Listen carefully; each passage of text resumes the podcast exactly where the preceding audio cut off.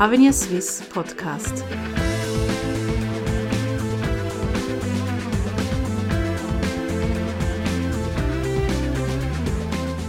Herzlich willkommen bei Avenir Suisse, der liberalen Denkfabrik der Schweiz.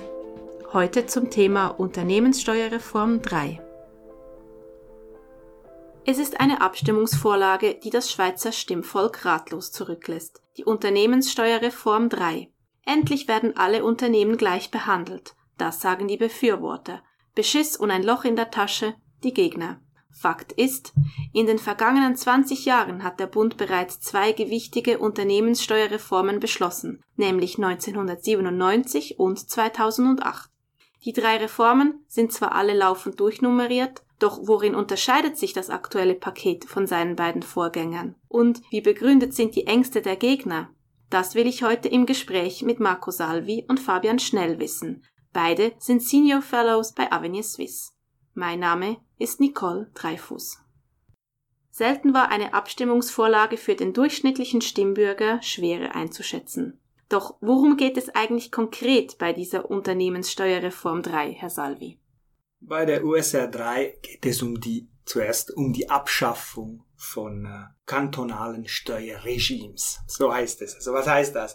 Das sind spezielle Steuermodelle, die gelten für Holdings, Domizilgesellschaften oder gemischte Gesellschaften. Das sind alles Gesellschaften, die hauptsächlich ihre Gewinne im Ausland erzielen, aber in der Schweiz Domizilie sind. Diese werden gewisse Privilegien verlieren. Das ist der erste Punkt der Reform.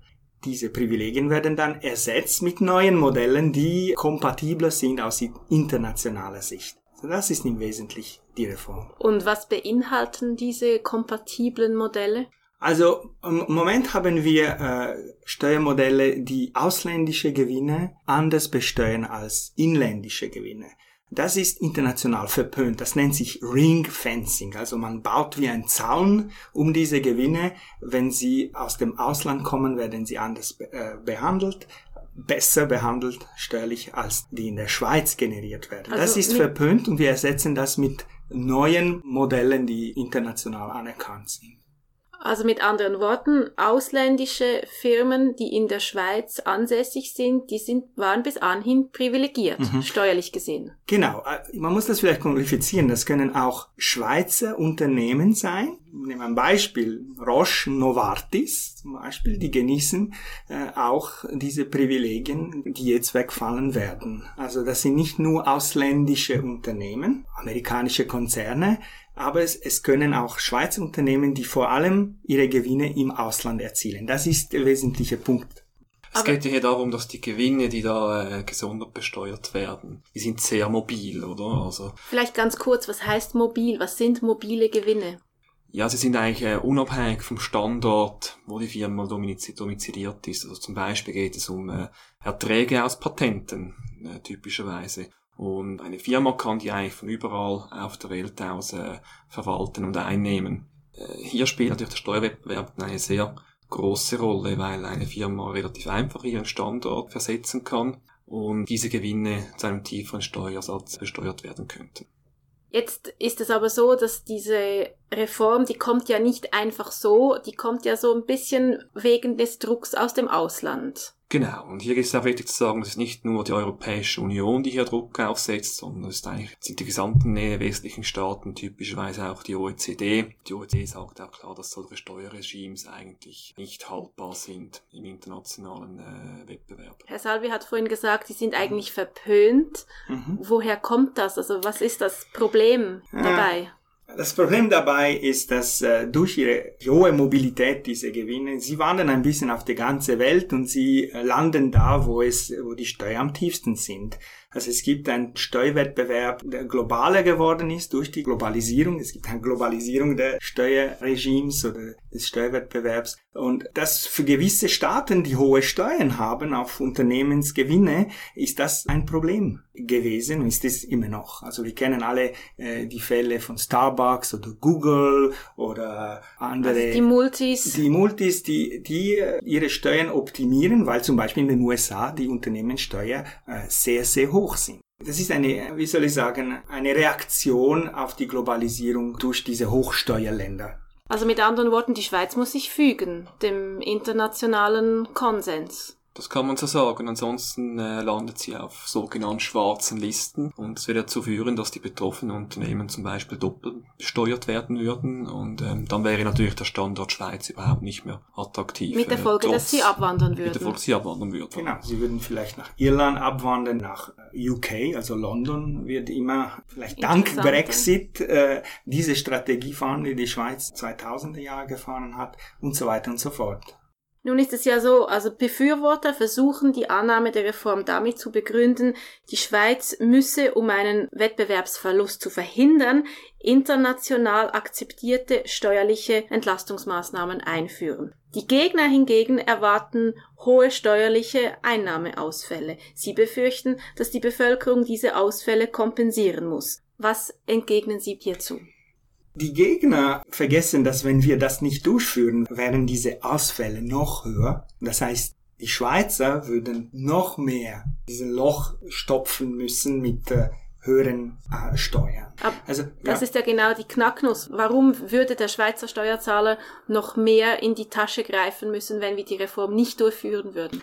Weil der Wegfall der alten Steuermodellen, der ist so gut wie sicher. Und das würde heißen, dass alle Unternehmen, wenn sie keine Ersatzmodelle oder irgendeine Form von Kompensationen erhalten, dass alle diese Unternehmen die Schweiz verlassen würden und das würde massive Steuerausfälle generieren. Also wir reden da von zwei, drei Milliarden Franken pro Jahr. Ich glaube, die Abstimmung ist in diesem Sinne auch etwas außergewöhnlich, weil äh, normalerweise bei einem Referendum kann der Stimmbürger zwischen der Reform und dem Status quo entscheiden. Aber der Status quo ist in diesem Fall äh, einfach nicht mehr haltbar, weil die Kantone müssen die speziellen Regimes in jedem Fall aufheben. Und ähm, wenn es keine Kompensationsmöglichkeiten gibt, wie in der Reform jetzt vorgesehen, heißt es, dass einfach alle Firmen zum gleichen einheitlichen hohen Satz, vergleichsweise hohen Satz besteuert werden und die mobilen Gewinne entsprechend abwandern würden. Genau, es wäre eine Steuerung, sagen wir, von 10% aktuell auf 20 Prozent. Das ist der Durchschnitt der ordentlich besteuerten Unternehmen in der Schweiz. Das wäre eine Verdoppelung für diese Unternehmen der Steuerbelastung. Das heißt eine massive Abwanderung. Bei 20 Prozent ist ein Land wie die Schweiz nicht mehr attraktiv, weil die Schweiz hat keinen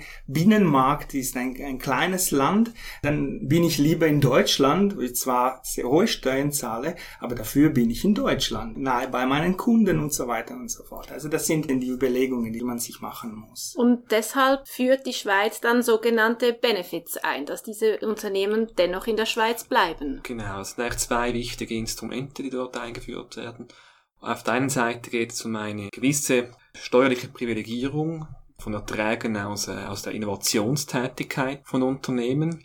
Das ist eigentlich international akzeptiert, hat den Grund äh, dahinter, dass die internationale Gemeinschaft natürlich Innovation fördern will, also diese wachstumsfördernde Steuerinstrumente grundsätzlich deshalb akzeptiert.